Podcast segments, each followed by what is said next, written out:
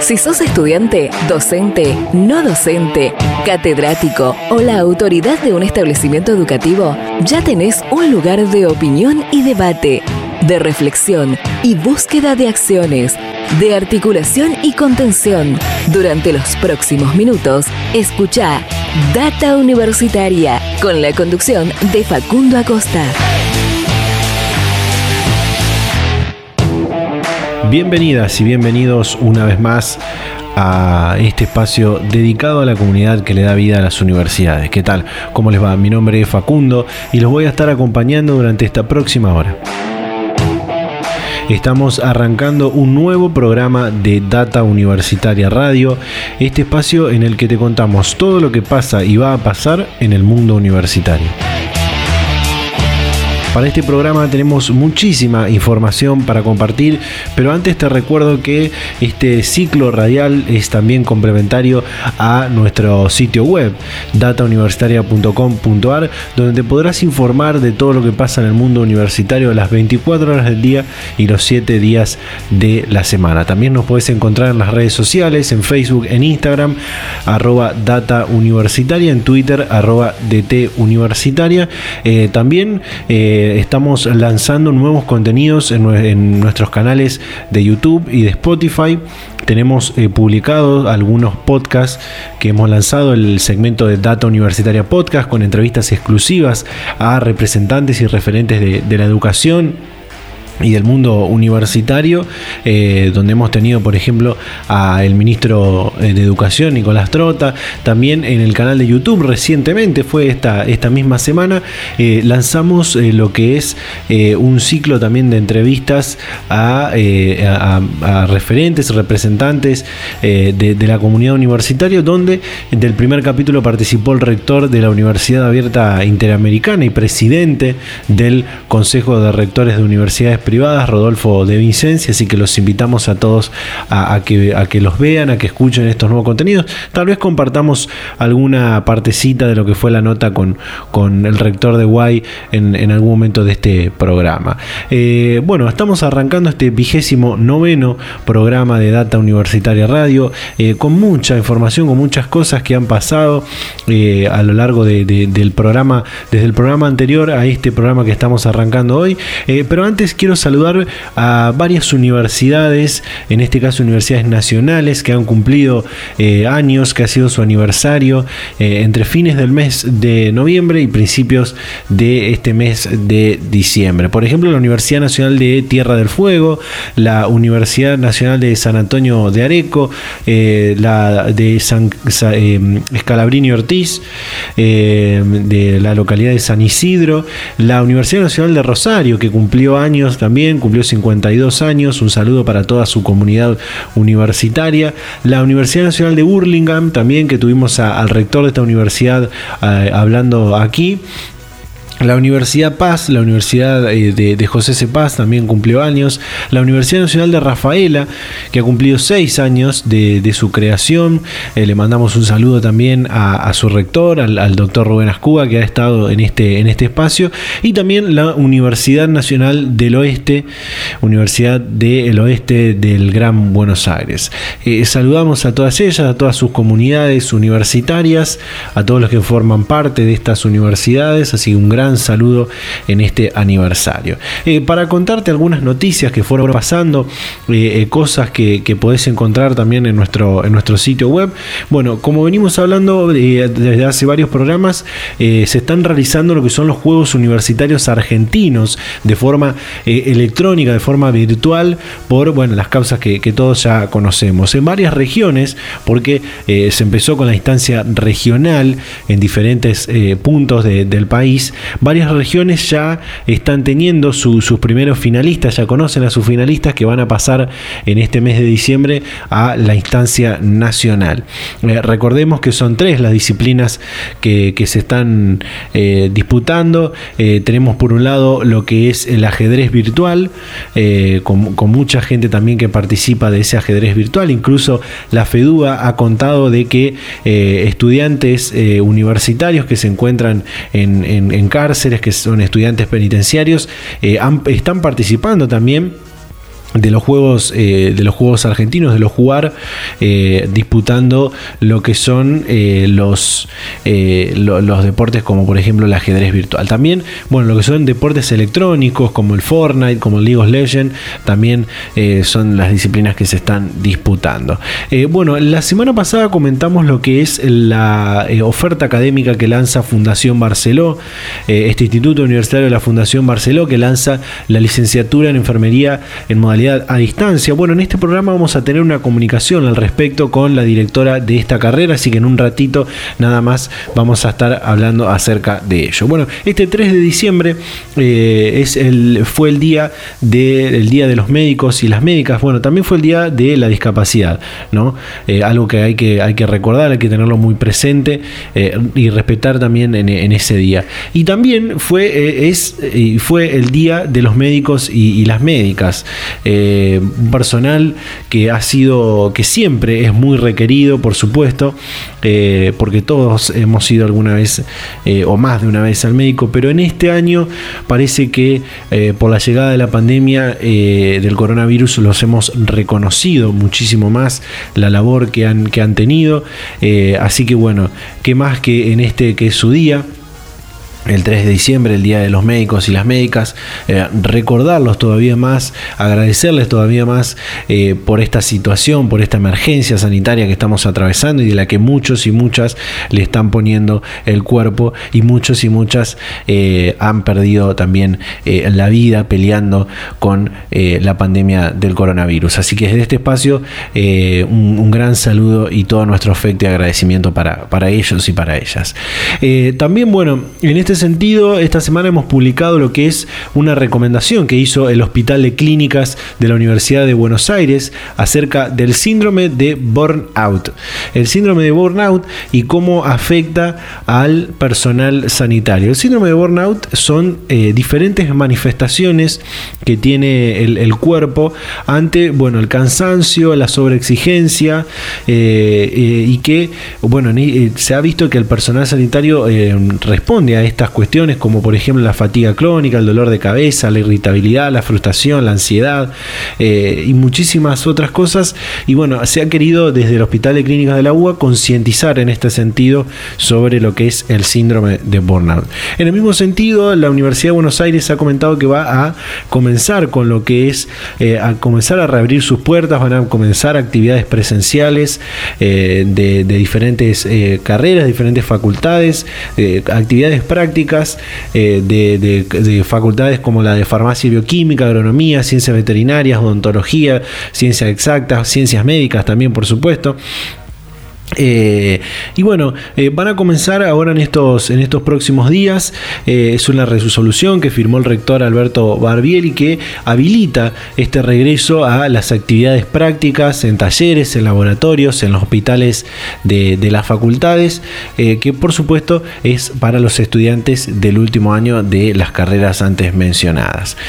bueno, también eh, algo que, queríamos contar eh, respecto a, por ejemplo, que decía que el, 3 de diciembre es el Día de, la Discapacidad, eh, en la Universidad Nacional del Nordeste están trabajando en un proyecto para crear un aula virtual para estudiantes hipoacúsicos. Algo realmente que tiene que ver con la, con la inclusión para que, para que muchos y muchas estudiantes que tienen estas, que, que son hipoacúsicos, puedan también cursar las carreras carreras de forma, de forma virtual, eh, con esta aula, aula virtual, eh, con estas eh, características.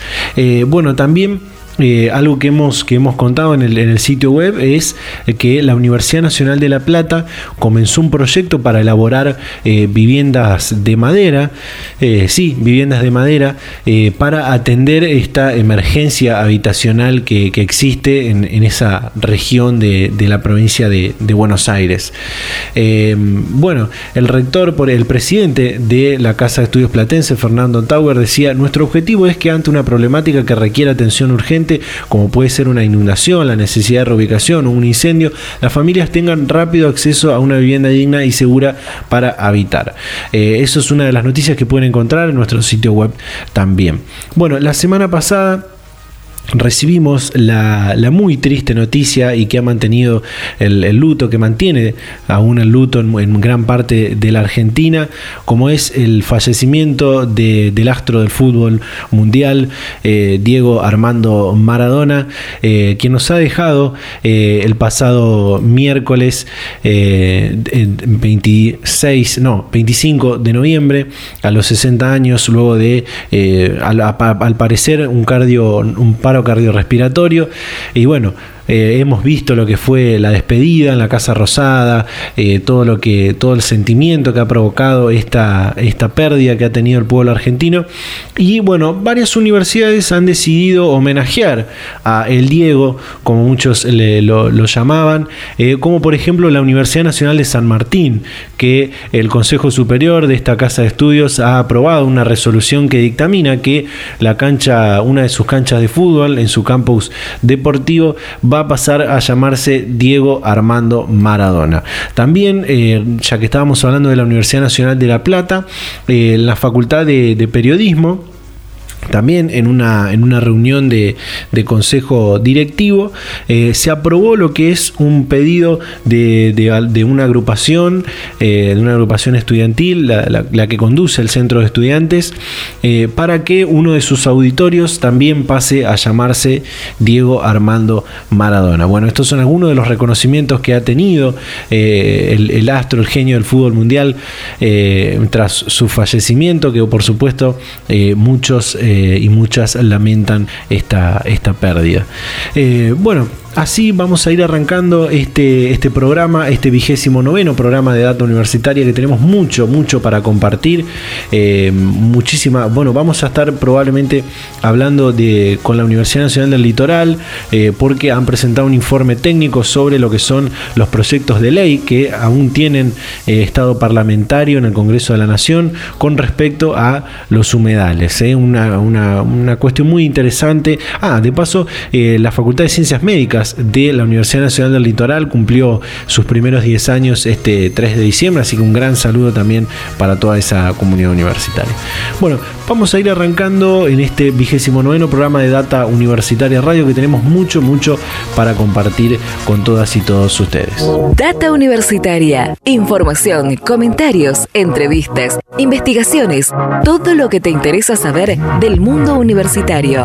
Las 24 horas del día y en el momento que quieras.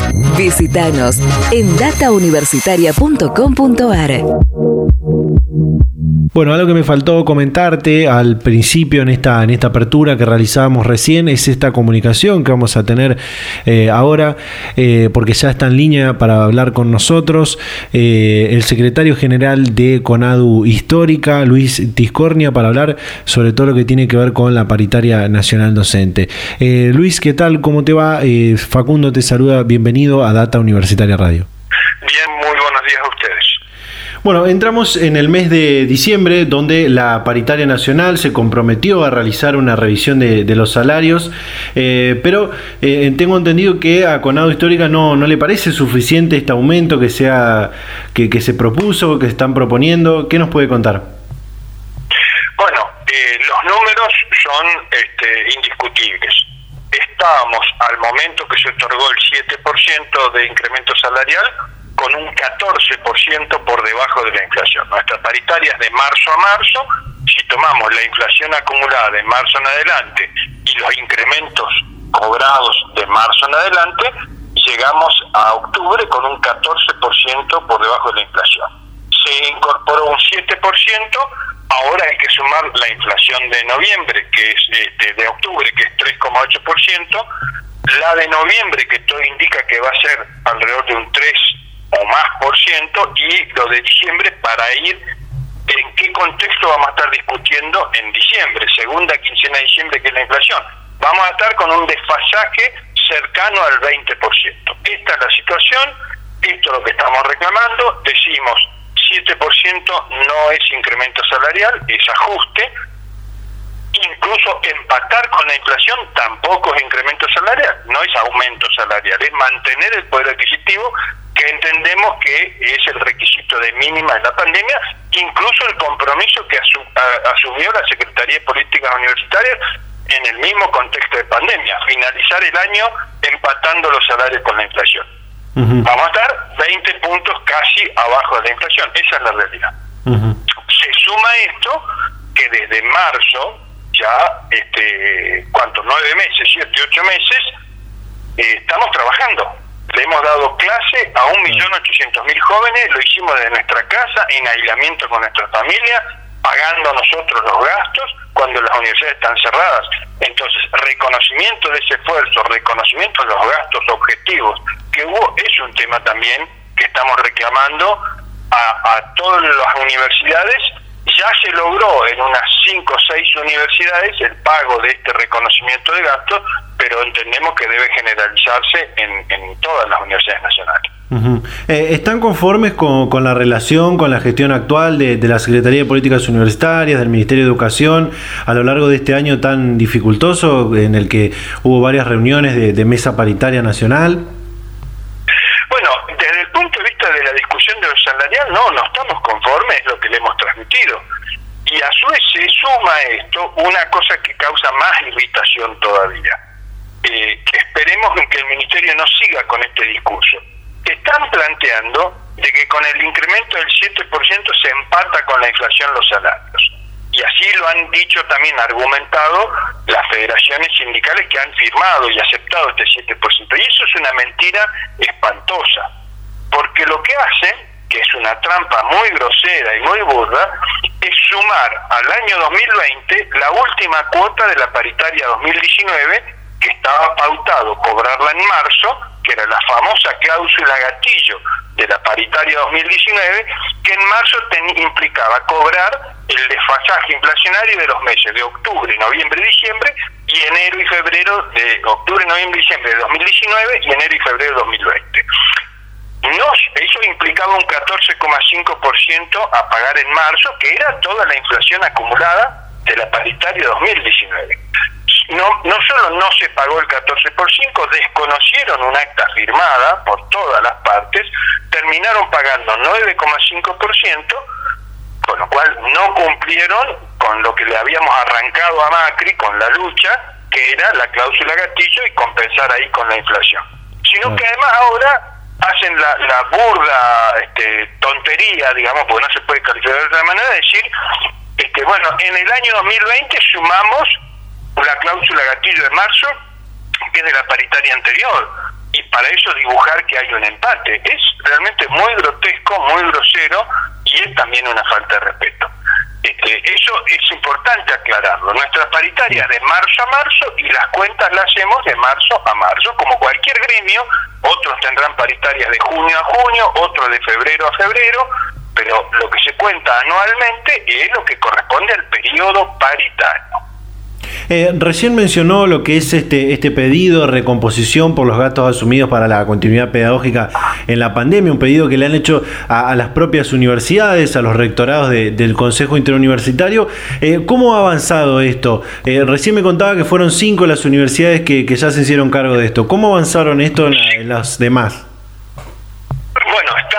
Está, aparentemente se, está, haría, se estaría avanzando un poco en la Universidad de Cuyo, pero las que hasta ahora han accedido y se ha pagado es Patagonia Austral, que es la Universidad de la provincia de Santa Cruz, Luján, eh, Comahue, Universidad Nacional del Comahue, Bahía Blanca, eh, Sur, eh, perdón, Bahía Blanca, que es la Universidad Nacional del Sur, y la Universidad Nacional de San Luis. Y se está discutiendo en algunas universidades más.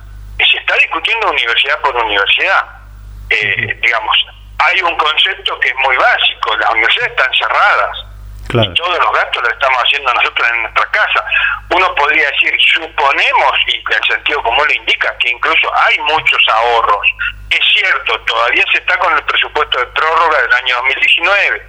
El presupuesto del 2019, a su vez, era un presupuesto de ajuste, como las políticas de ajuste del gobierno de Macri. Todo eso es verdad. Y algunos rectores dicen, no, no es verdad que haya ahorros bueno, lo que sí es importante destacar es que toda la docencia universitaria le puso el hombro a esta situación, dimos clases durante todo este tiempo sin la capacitación, con nuestro propio recursos encerrados en nuestra casa. Bueno, es algo que este, debe reconocerse. digamos, uno hace un ejemplo a veces que es muy simple. Si yo, si uno de nosotros toma la decisión personal del mes que viene no pagar internet porque quiere hacer un ahorro de gasto en su, en su casa, en su vida privada, bueno, no hay más clases. Porque todo depende de la internet que pagamos nosotros en cada una de nuestras casas, de nuestra computadora, y ni hablar de el sobretrabajo que implica no dar las clases en forma virtual. Clases, estamos dando, se dictaron todos los cursos y se están tomando exámenes finales con nuestra familia. Bueno, ahora ya estamos en la etapa de dispo, pero en toda la situación de aislamiento, eh, realmente fue un esfuerzo muy grande que se le puso el hombro, porque entendimos la docencia, primero, que la pandemia es la prioridad. Segundo, que está muy bien todas las medidas que pusieron el eje en el cuidado de la salud y no en la maximización de las ganancias de la empresa, que fue toda la discusión en todos estos meses de pandemia y sigue siendo si se privilegia la salud o los intereses económicos. Digo en la polémica de con, con los anti-cuarentena para sintetizarlo. ¿no? Segundo, tercero, hay que priorizar las urgencias de las mayorías más afectadas. Por eso está muy bien lo del IFE, está muy bien lo del ATP en términos de los salarios. Y está muy bien el impuesto a las grandes fortunas, porque es de ahí donde hay que sacar los dineros, porque la crisis es espantosa. Veníamos de una crisis del gobierno de Macri muy grave que nos dejó recontraendeudados. La pandemia agravó todo. Bueno, el tema es si se va a cortar por lo más delgado o van a hacer el esfuerzo, como se dice habitualmente, si van a pagar este, eh, los que se han enriquecido todos estos años o se hace pagar a las mayorías cortando por lo más delgado. Bueno, con los salarios eso es lo que está en puja. Si los salarios quedan por debajo de la inflación, quiere decir que los formadores de precios han acumulado a expensas de los salarios. ¿no? no es dinero que se fuma, se transfiere de un sector de la población, los asalariados, a los grupos económicos formadores de precios. Bueno, eso es injusto, eso es injusto. Por lo menos mantengamos todo como está, todos estamos de acuerdo que hay que salir de esta situación, pero que no sea cortando por lo más delgado. Eh, por último, secretario, eh, según nos decía hace algunas semanas atrás el secretario de Políticas Universitarias, el compromiso está y se van a reunir en este mes de, diciembre para discutir esta, esta revisión. Eh, ¿Cuándo van a recibir esta, esta convocatoria?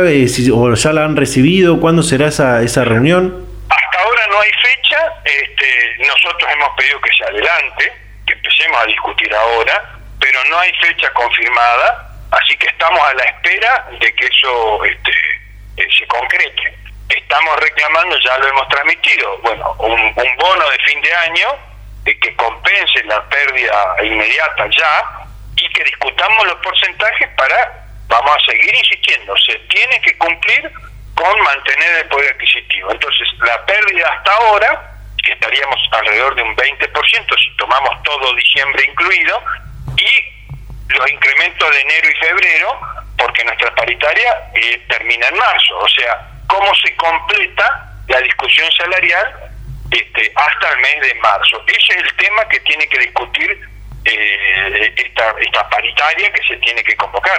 Hasta ahora no tenemos fecha confirmada. Luis, muchísimas gracias por la predisposición para charlar este momento y, y aclarar toda esta situación con Data Universitaria. Muchas gracias. No, por favor, solamente reiterar, y es lo que queremos transmitir fundamentalmente a las autoridades del gobierno y a las universidades.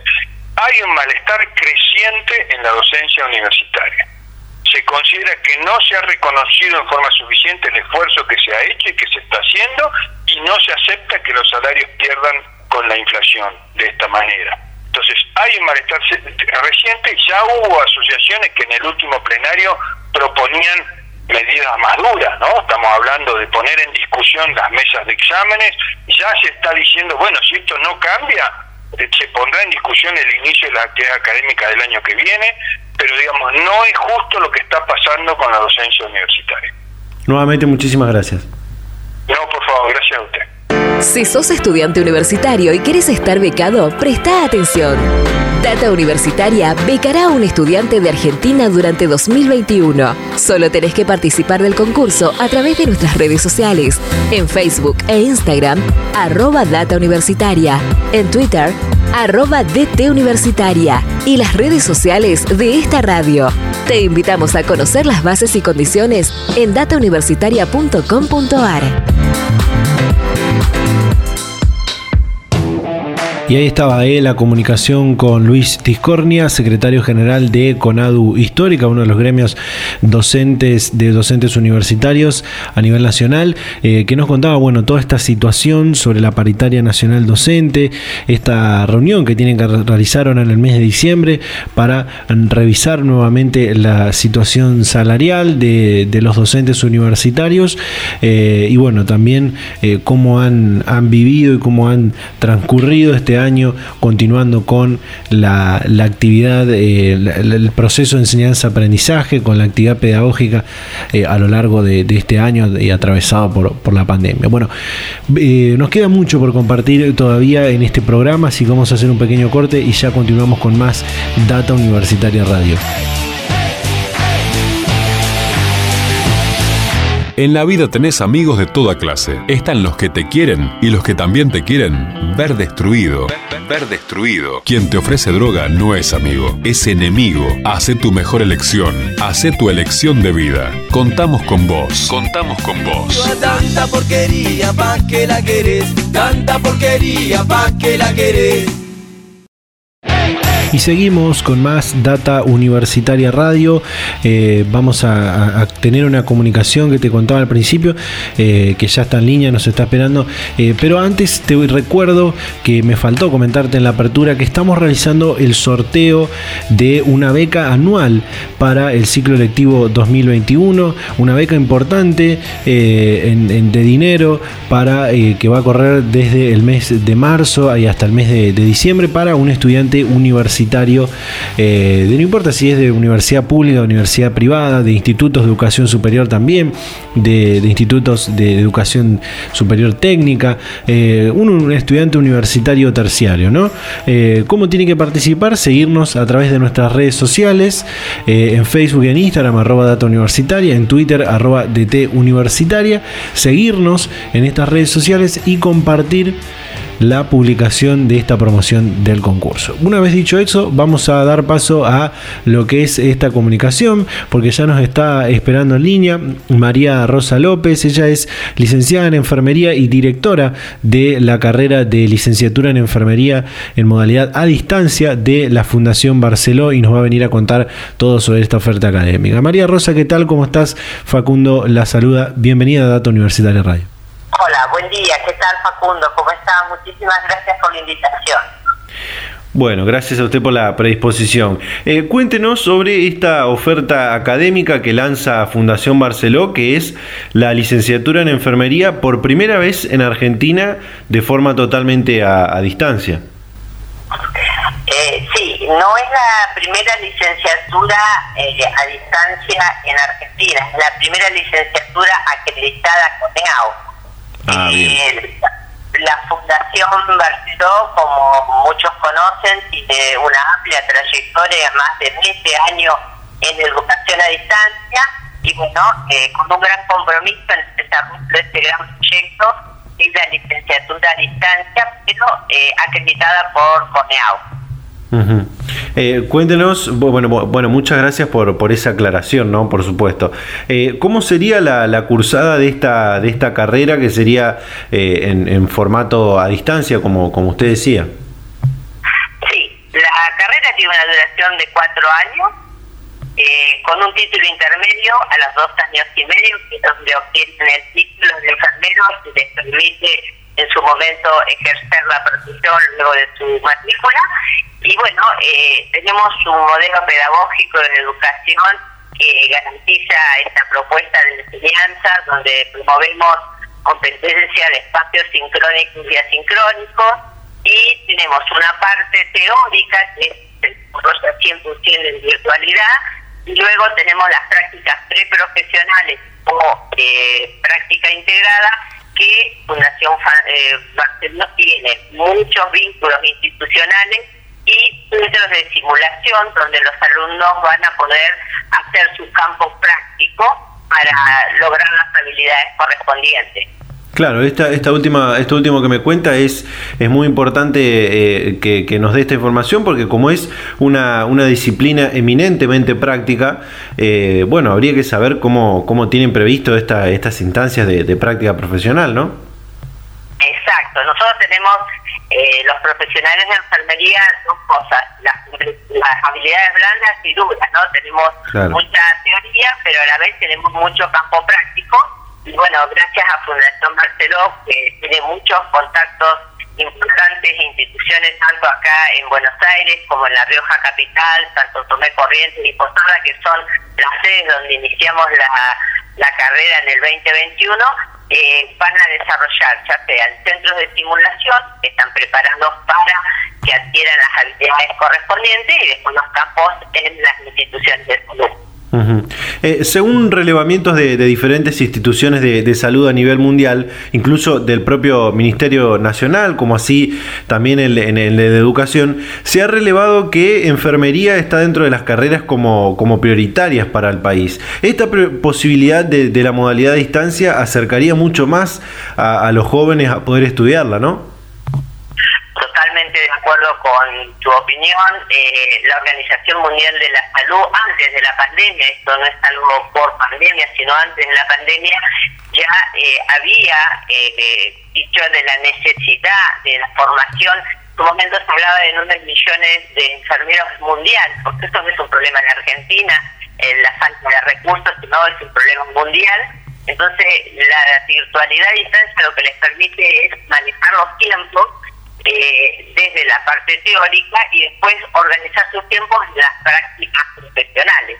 Pero sí, y motivo por el cual nosotros estamos muy contentos de poder brindar esta oferta académica a todos aquellos que tienen ese interés de desarrollar esta carrera que es muy humanista y nosotros por supuesto eh, tenemos nuestros objetivos, tenemos nuestro eje central, ¿no? Porque la realidad lo que nosotros decimos es queremos que nuestra carrera esté organizada pero que tenga una identidad propia y tiene dos ejes muy importantes que es eh, la seguridad del paciente, o sea, ver cuáles son las competencias eh, para brindar cuidados seguros y de alta calidad.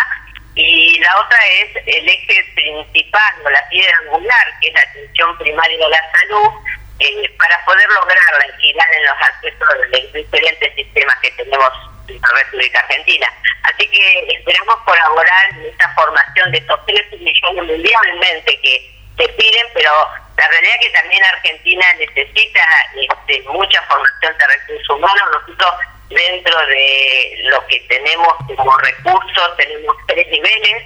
Tenemos los auxiliares de enfermería, que es una carrera que ya no se dicta, los enfermeros terciarios y los licenciados en enfermería pero la falta de recursos humanos en Argentina es importante, así que nosotros estamos muy contentos de poder colaborar con, con formar este, profesionales con alta competencia y habilidades. Eh, me, gustaría preguntarle eh, si, si, este proyecto de, la carrera a modalidad distancia eh, es algo que viene de, larga data o surgió a partir de lo que fue la modalidad en la que pudimos continuar con nuestras actividades este año a causa de, la pandemia del coronavirus. No, esto es una necesidad que se viene evaluando en varias otras universidades ah, y no fue por la pandemia, lo que sí, eh, Fundación Barceló eh, tuvo la, la presentación en CONEAU y su aprobación, resolución respectiva. Entonces, este, nosotros por eso eh, presentamos el proyecto. Pero hay otras universidades que tienen la licenciatura a distancia, sin acreditación a CONEAU, pero eh, no no es por la pandemia o por la situación que estamos viviendo en mundo, sino por eh, la necesidad mundial que hay. Sí, además eh, este este anuncio llega en, este en este año 2020 donde fue declarado como el año de la enfermería, ¿no? ¿Es así? Exactamente. En el 2020 la Organización Mundial de la Salud declara pre-pandemia, porque la realidad que no, no estaba visto el tema pandémico, declara eh, en honor a una de las grandes mm, teóricas nuestras de nuestros modelos de atención que es Flores Nightingale. Eh, ¿Por qué? Porque es eh, su aniversario, diríamos. Eh, así que para nosotros era un honor que la Organización Mundial declarara la, la necesidad, pero también invita a, todos los países a lograr que formen y que logren el liderazgo necesario que necesitan todas las instituciones de salud porque está considerada eh, como la columna vertebral de los sistemas de salud, pero por la sencilla razón de que el personal de enfermería está 24 horas, 365 días en el año.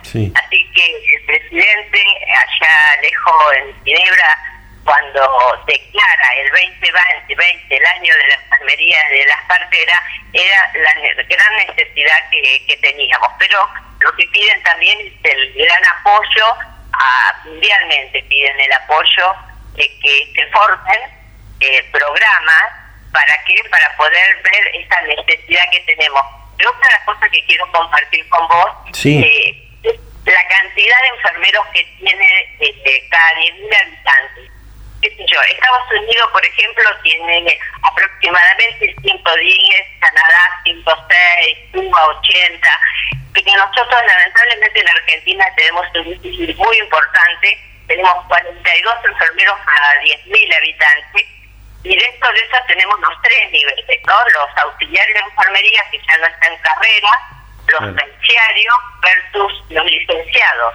Eh, pero la realidad también es que el porcentaje que hoy en día estamos manejando, hay algunos datos desde el Ministerio no actualizados, pero sí desde AUERA, que es la Asociación de Escuelas Universitarias, tenemos eh, 49% técnicos, 16% licenciados en enfermería y el 35% son auxiliares.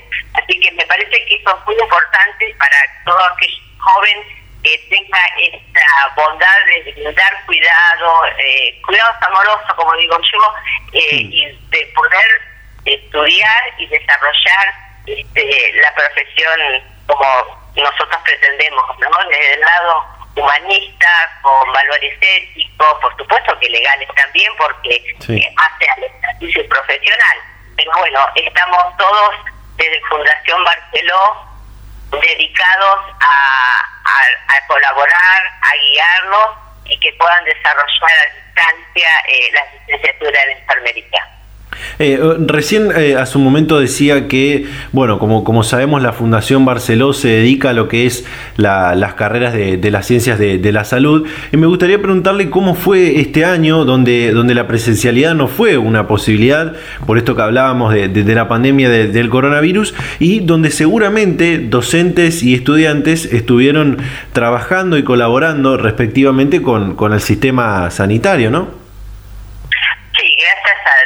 Eh, se pudo desarrollar perfectamente. Ustedes saben que Fundación Barceló tiene kinesiología, nutrición, tiene varias carreras porque hace más de 20 años que se dedica a formar campos de la salud y está muy interesado y colaborativo en, mejorar la problemática sanitaria que, que, tenemos nosotros. Así que la verdad que se desarrolló sin ningún inconveniente, pero eh, colaboró mucho tener la experiencia en educación a distancia. Así que eh, no ha sido un impedimento poder seguir cada uno en su, tanto los docentes como los alumnos, en desarrollar las cursadas en, en época pandémica.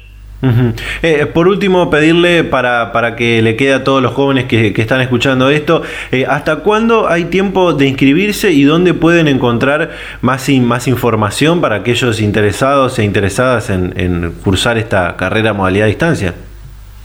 Bueno, Fundación Barceló, eh, hoy en día las redes sociales, bueno, como todos sabemos, es un, un boom, así que tienen Facebook, tienen Instagram, tienen LinkedIn, pero también, por supuesto, eh, eh, tienen la página, pueden entrar a www.barceló.edu.ar. Las inscripciones ya están abiertas, así que eh, con mucho gusto los esperamos. María Rosa, muchísimas gracias por la predisposición para charlar este momento con Data Universitaria. No, muchísimas gracias a ustedes por permitirnos contarles nuestro gran proyecto, ofrecer esta licenciatura a distancia y a todos los jóvenes con intención de poder eh, poner inicio a las carreras, eh, los estamos esperando para ayudarlos. Muchísimas gracias, Facundo. Hasta luego. Hasta luego. Data Universitaria. Información, comentarios, entrevistas, investigaciones, todo lo que te interesa saber del mundo universitario. Las 24 horas del día y en el momento que quieras. Visítanos en datauniversitaria.com.ar. Bueno, ahí estaba eh, la comunicación con la directora de la carrera eh, de licenciatura en enfermería, modalidad a distancia de la Fundación Barceló, María Rosa López, que nos contaba, bueno, todo acerca de lo que es la, disciplina, lo que es la, enfermería, esta situación que atravesaron también a lo largo de, este año. Eh, muy importante también la labor de los enfermeros y las enfermeras para atender la pandemia del coronavirus y ahora esta posibilidad que van a tener muchos eh, jóvenes eh, en, Argentina de poder eh, cursar esta carrera en modalidad de distancia. Eh, bueno, nos queda mucho, mucho para compartir en este programa de radio, así que vamos a hacer un pequeño corte y ya continuamos con más Data Universitaria Radio. Si sos estudiante universitario y quieres estar becado, presta atención. Data Universitaria becará a un estudiante de Argentina durante 2021. Solo tenés que participar del concurso a través de nuestras redes sociales. En Facebook e Instagram, arroba Data Universitaria. En Twitter, arroba DT Universitaria. Y las redes sociales de esta radio. Te invitamos a conocer las bases y condiciones en datauniversitaria.com.ar.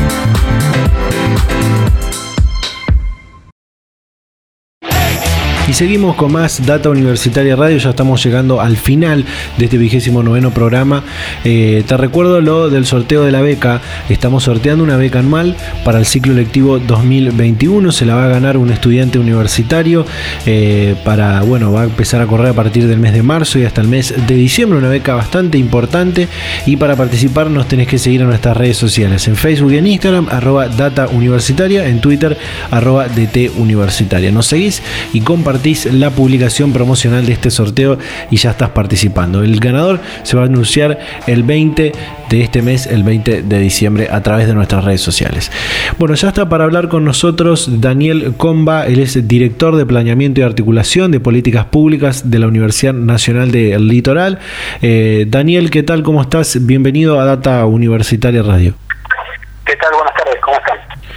Bueno, esta semana presentaron un informe técnico en torno al análisis de los proyectos de ley que todavía tienen estado parlamentario en el Congreso de la Nación que tienen que ver con los humedales, ¿no?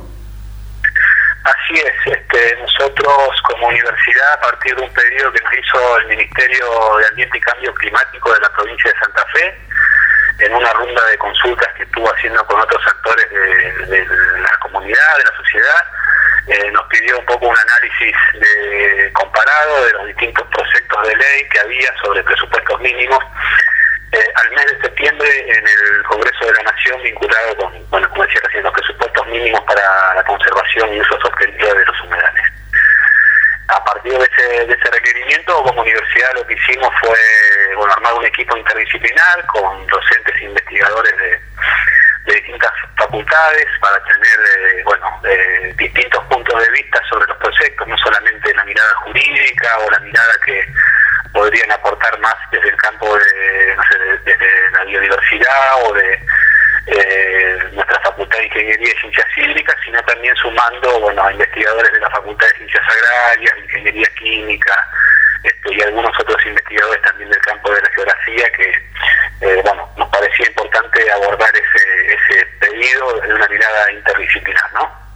Eh, ¿Podemos saber qué, cuántos y, de qué legisladores se analizaron los proyectos? Sí, eh, eran, como te decía antes, 11 proyectos. Este, algunos de esos proyectos tenían la, la firma de, varios legisladores. Este, te puedo decir simplemente, bueno, había un proyecto vinculado con Gladys González, María Tapia, Esteban Burrich, el otro eh, elevado por Alfredo Luenzo, otro por Antonio Rodas, Silvina García Garraguru, un cuarto proyecto por Enrique Esteve y Luis Contigiani, que eran confirmantes del proyecto, el quinto de Camaño, el sexto proyecto de Brenda Austin, Gustavo Mena y Silvina García, el séptimo proyecto era de Leandro Grosso, el octavo proyecto llevaba 17 firmas más, estoy mandando solamente uno de esos, el octavo proyecto era de Maximiliano Ferrero, Ferraro, perdón, un noveno proyecto de Jorge Vara, Alicia Frejonese y un noveno proyecto, pero un décimo proyecto de Hernán Pérez y un, décimo proyecto de Gabriela Lena. Esos eran los, los, 11, los 11 proyectos que se analizaron. Bien. Eran los que tenían estado parlamentario en septiembre, ¿no? Claro. Claro, así es. Eh, el, equipo de, UNL que trabajó en este, en este análisis hizo un planteo acerca de lo que se dice en torno a la, recuperación o, restauración de, los, de los humedales, de estos ecosistemas. Eh, ¿Tenés más o menos idea de qué se trataba esto? Una, una de las cosas que surgió de los análisis de los proyectos era la necesidad de tener alguna claridad conceptual, ¿no? y uno de los conceptos que, que aparecía eh, muchas veces eh, en los diferentes proyectos era el concepto de restauración o, recomposición, es decir, aparecía con diferentes diferentes denominaciones. Eh, una de, de, las cosas que se planteaban, bueno, era la necesidad de, tener claridad este, en cuanto a qué o qué implicaría la restauración de un humedal y a, qué momento habría que restaurar el humedal en el caso de que bueno se detecten eh, acciones que, que pongan en duda su o, que, o, que pongan en, cuestión la, sostenibilidad del humedal es decir no solamente plantear en la ley la necesidad de la restauración sino bueno cómo debería ser esa restauración y hacia hacia qué momento, ¿no? Con lo cual también así se planteaba como, como la necesidad urgente, y que eso sí lo planteaban los 11 proyectos, de eh, arribar cuanto antes al inventario de humedales que habría en nuestro país, que serían un poco el objeto de, de, regulación de esta ley, ¿no? Porque el inventario de, humedales no solamente nos va a decir cuántos humedales hay, dónde están los humedales, qué características tienen, sino también eh, la, la, la, necesidad de eh, sobre qué restaurar, ¿no? En este sentido, en el, tema de, del inventario, eh, he, leído, he tenido la posibilidad de leer algunos de, esos proyectos, sobre todo los que han presentado eh, los o los que llevan la firma de, diputados de, la provincia de Santa Fe, eh, donde, bueno, como, como vos decís, se busca crear un, inventario, un observatorio de, humedales. tengo entendido que este equipo de, UNL ha hecho una recomendación en este sentido. Nosotros desde el análisis de, los proyectos, un poco la, recomendación, o sea, la, postura general de todos era la necesidad de arribar prontamente una ley de, este tipo, ¿no? De, conservación y uso sostenible de, los humedales, ¿no? Y los diferentes proyectos planteaban diferentes etapas o diferentes temporalidades acerca de, eh, bueno, el, tiempo en que se varía o, que se, o que fijaría la ley acerca de, de, la construcción de, estos inventarios. ¿no? Ahí se rescataron muchos antecedentes que se, se implementaron desde, desde el Ministerio de Ambiente de la Nación en diferentes momentos, en donde ya hay una serie de, inventarios eh, sobre humedales hechos, en el caso de, nuestra región aquí de Santa Fe, pero también en, en otros casos en la provincia de, la, propia provincia de Buenos Aires y en la provincia de Corrientes. Y un poco lo, que se puso de, manifiesto es bueno, la, viabilidad y la, posibilidad de realizar serios inventarios sobre humedales. ¿no? En ese sentido, plantear un horizonte que no que no sea temporalmente muy prolongado, ¿no? porque el, el inventario de humedales luego eh, da lugar al, ordenamiento territorial de esos humedales. ¿no? Entonces es un proceso que va encadenado. Terminamos los inventarios y luego hacemos el ordenamiento territorial de, eh, esos, de, esos inventarios. ¿no? Y así lo, lo que se plantea en los diferentes proyectos es, bueno, diferentes temporalidades según el proyecto. ¿no? Hay proyectos que entre inventario y ordenamiento llevan un plazo de 3 a 4 años y otros que se llevarían a plazo de 6 a 7 años. Nosotros lo que planteamos es bueno la, necesidad de hacerlo en un tiempo razonable, eh, de manera tal de que el ordenamiento territorial, también un ordenamiento territorial participativo, que incluya a las provincias, a los gobiernos locales involucrados, a la sociedad, se pueda hacer también dentro de, un horizonte razonable, ¿no? Eh, hay un punto muy interesante también en este, en este análisis, en este informe técnico que, hicieron, eh, que me gustaría preguntarle eh, a qué se refiere, y tiene que ver con, tal como dice, la gobernanza ambiental. ¿A qué se refiere esto? ¿Qué es lo que plantean al respecto? Bueno, la, gobernanza ambiental refiere a los diferentes mecanismos institucionales para tomar decisiones sobre, sobre determinados recursos ambientales, ¿no? Eh, en el caso puntual de, la ley de humedales, eh, perdón, de la ley de presupuestos mínimos sobre humedales, implicaría eh, la gobernanza de los humedales, es decir, quiénes, quiénes deciden, a quiénes se consulta, quiénes son los actores involucrados y demás. Nosotros en ese punto lo que estábamos planteando es que la gobernanza sea, bueno, lo más participativa, horizontal posible, ¿no? sabiendo también que hay competencias que son de las jurisdicciones, hay competencias que son de la nación, pero que eh, al momento de la realización de inventarios o sobre todo los procesos de, ordenamiento territorial, bueno, se tengan en cuenta, se consulten también a los, a los gobiernos locales involucrados, a las eh, comunidades que residen en los, humedales o en las zonas adyacentes a los humedales, a las organizaciones de la sociedad civil. Este, bueno, hay, también muchos humedales en donde hay pueblos originarios que también deberían ser parte de, de, este mecanismo de gobernanza, ¿no? Eh, ¿Existe un convenio firmado entre, entre la Universidad Nacional del Litoral, eh, el Ministerio de Ambiente Nacional y otras universidades para un plan integral de conservación y aprovechamiento del Delta del Paraná? Eh, ¿Qué detalles nos puede dar acerca de esto? ¿Qué, qué, qué se habló de esto en este informe técnico? Fue a pedido del Ministerio de Ambiente y Cambio Climático de la provincia de Santa Fe, ¿no? A lo que te referías recién es también un convenio que suscribió nuestra universidad junto con, otras universidades. Sí. Eh, creo que está la Universidad de Rosario, de Entre Ríos, y si no me equivoco también la de San Martín. Sí, así es. Eh, para avanzar en, medidas de, de, monitoreo, preservación del TIECA, ¿no? De lo que es eh, el Delta del Paraná. ese convenio se firmó en los últimos meses y bueno, estamos así empezando con, con las primeras acciones, que las primeras acciones van a ser más de, de, evaluación en donde instalar o donde sería recomendado instalar eh, unas figuras que son los, los, faros de seguimiento, si no me equivoco mal el nombre, eh, que son figuras eh, o, instancias para monitoreo de bueno las acciones que, que se realicen y que pongan en peligro la sostenibilidad del medio ambiente en la región. ¿no? Ahí hay como un primer, una primera acción. Eh, y bueno, a, futuro nuestra universidad, como las universidades partes, eh, se comprometen a, colaborar en, todas las acciones que tengan que ver con la preservación de, esa gran región que es el delta de, Paraná y bueno, un poco las universidades que están involucradas son universidades que están en esta región, pero que también tienen antecedentes en, estos temas de, trabajo, ¿no? Sí. Bueno, Daniel, muchísimas gracias por este este momento, este esta predisposición para realizar esta esta comunicación, esta charla con, con Data Universitaria. Muchísimas gracias. No, gracias a ustedes, posición. Hasta luego.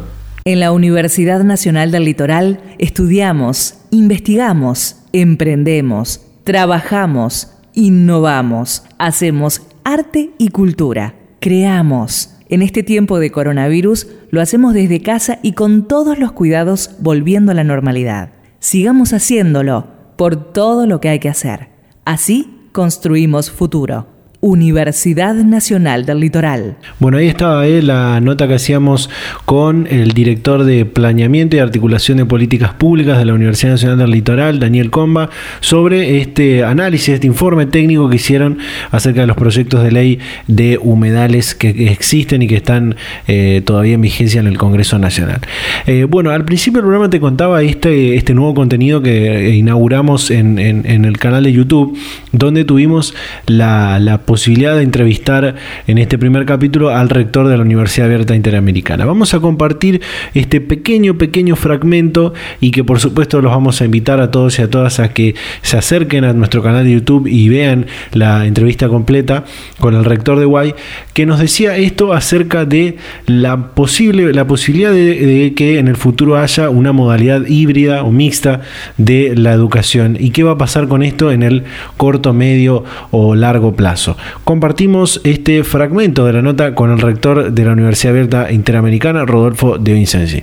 Yo creo que la tendencia va a existir, la velocidad con que se aplique eh, va a depender de la decisión de cada institución y lo importante en cada institución es que eso no se siga como una moda, sino que se lo asocie al propio plan estratégico de la universidad. Eh, la universidad debe llevar adelante su plan estratégico incorporando aquellas lecciones aprendidas a través de las situaciones que nos expuso la pandemia. Eso creo que, ubica en su verdadera dimensión lo que va a ocurrir en la pospandemia. Si sos estudiante universitario y quieres estar becado, presta atención. Data Universitaria becará a un estudiante de Argentina durante 2021. Solo tenés que participar del concurso a través de nuestras redes sociales, en Facebook e Instagram, arroba Data Universitaria, en Twitter, arroba DT Universitaria y las redes sociales de esta radio. Te invitamos a conocer las bases y condiciones en datauniversitaria.com.ar. Thank Y bueno, finalmente llegamos al cierre de este programa, al cierre final de este programa, de este vigésimo noveno programa de Data Universitaria Radio. Hemos compartido muchísima información con todas y todos ustedes. Hablamos de la situación de los docentes, de la paritaria nacional docente. Hablamos de la oferta académica de la licenciatura en enfermería a modalidad de distancia que va a dictar la Fundación Barceló. Hablamos de este informe técnico de la Universidad Nacional del Litoral. Eh, sobre los proyectos de ley de humedales eh, y de presupuestos mínimos para la conservación de, humedales que, todavía tienen estado parlamentario en el Congreso de la Nación. Compartimos recién este, este pequeño, porque es un pequeño fragmento de lo que fue la, excelentísima nota que hacíamos con el rector de la Universidad Abierta Interamericana para nuestro canal de YouTube, que por supuesto están todos y todas más que invitados a, eh, ir a verla. También la pueden encontrar en nuestro sitio web. Eh, en datauniversitaria.com.ar. Pueden encontrar eh, eh, la, entrevista esta con, con, Rodolfo de Vincenzi, el podcast que hacíamos con el ministro de Educación de la Nación, Nicolás Trota, y muchísima, muchísima más información de todo lo que pasa en el mundo universitario. bueno, no me queda nada más para agregar, así que muchísimas gracias a todos y a todas por estar ahí del otro lado. Nos vamos a reencontrar a esta misma hora y en este mismo dial la próxima semana. Chau, chau.